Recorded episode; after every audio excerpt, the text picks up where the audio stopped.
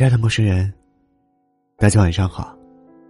这里是一诺电台，我是主播徐小诺。我在南昌，祝你晚安。汪涵曾经在节目里说，自己把范冰冰、陈坤等人的微信全删了。他说：“我微信里最多的时候，有一百多人，我已经感觉很可怕了。然后我就觉得。”要把一些没有意义的全部删掉，这也是很多人的现状。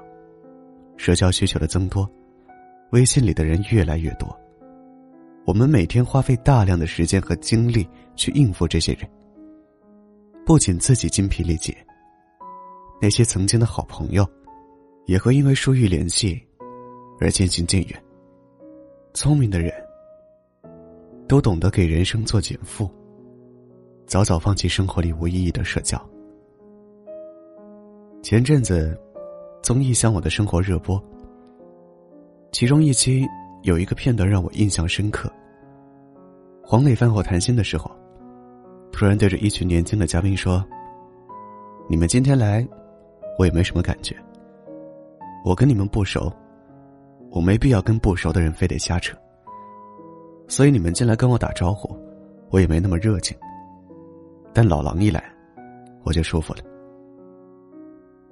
生活里，我们常常会因为不好意思得罪人，或是怕被人误解自己是一个不好相处的人，而过分对别人显示出自己的热情，哪怕那个人只是见过一面的普通朋友，但其实，那些你素不相识的人根本不在乎你的感受，甚至你们这一生的交集也只有这一次。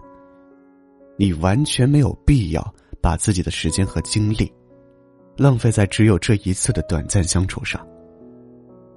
就像蔡康永谈到冷漠的时候说：“我的冷漠就来自于跟我无关的事少烦我，我得把精力留给重要的人。”我们都要懂得在社交中区分亲疏远近，把最多的时间留给最重要的人。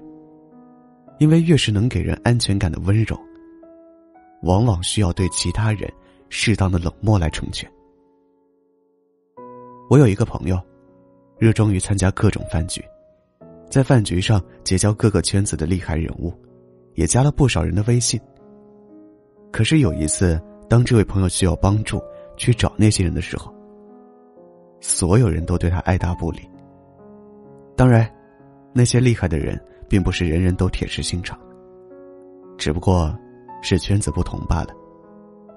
如果你的实力没有强大到能够融入人家的社交圈，别人又凭什么浪费自己的时间和精力去帮助一个对自己毫无价值的人呢？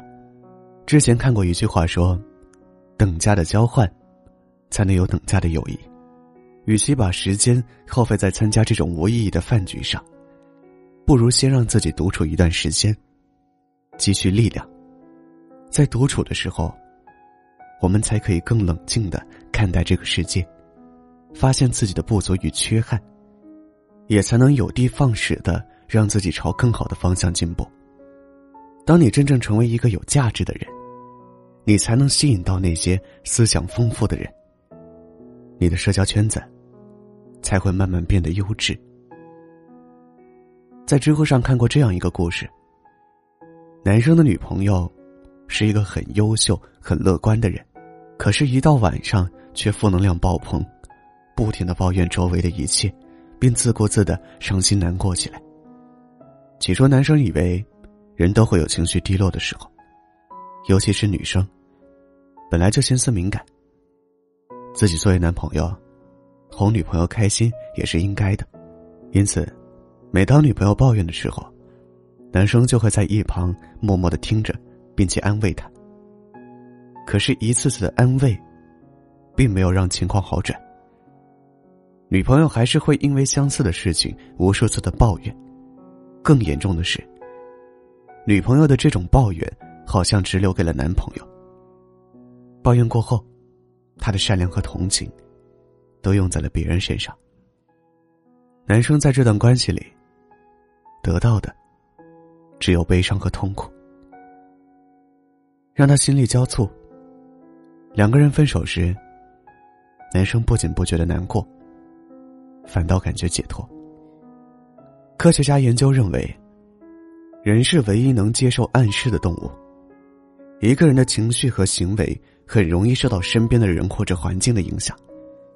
和阳光有活力的人在一起，你会慢慢开朗起来；和优秀的人在一起，你会不自觉的加倍努力；和满身负能量、把丧挂在嘴边的人在一起，你会不自觉的郁郁寡欢。负能量不可怕，可怕的是，自己没有接受正能量的能力。却还要不断的给身边的人传播负能量，就像鲁迅笔下的祥林嫂。开始讲起自己的悲惨遭遇时，人们都很同情他，安慰他。可后来他逢人便说，只能越来越让人们厌烦他。没有人会想要做一个只接受坏情绪的垃圾桶。生活已经很难了，我们没必要因为别人让自己难上加难。以后遇见负能量爆棚的人，记得离他远点。河马说：“友谊是一种温静和沉着的爱，为理智所引导，为习惯所结成，从长久的认识与共同的契合而产生。没有嫉妒，也没有恐惧。我们都离不开社交和朋友，交朋友的过程也是一个选择的过程。”是双方的三观、个性相互吸引的过程。真正的朋友，应该是相处不累的。希望大家多把自己的时间留给志同道合的朋友，放弃那些表面且无用的社交，时刻保持干净、舒服的社交圈。晚安，祝你好梦。我只能想。的体贴，想走大一圈，更想叫他滚远。他不配站在你眼前，你的痛怎能看不见？为什么最迷人的最危险？为什么爱会让人变残缺？为什么那么痛，还敢拿胸口在等？伤悲，我的心已经等你好多年，还不说满到自己快湮灭，那是无法解释矛盾的死结。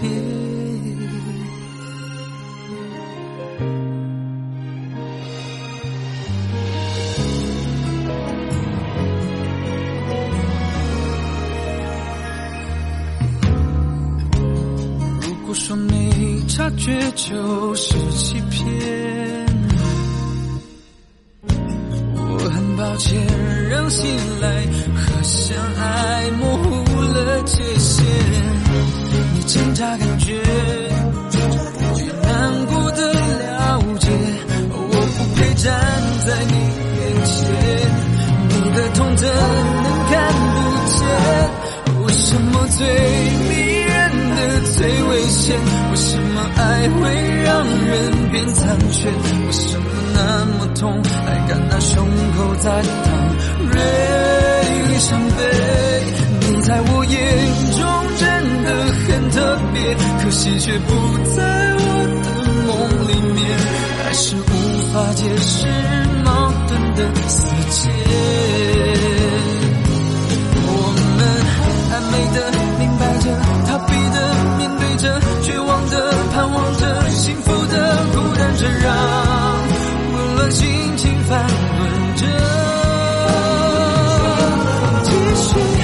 心的担心着，决心的痴心的做不了抉择。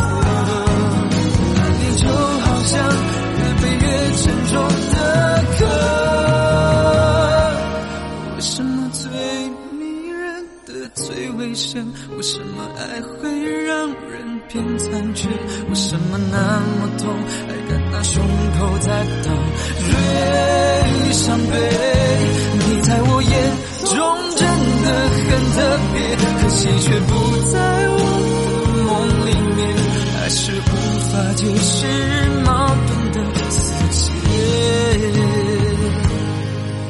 爱是无法解释矛盾的死结。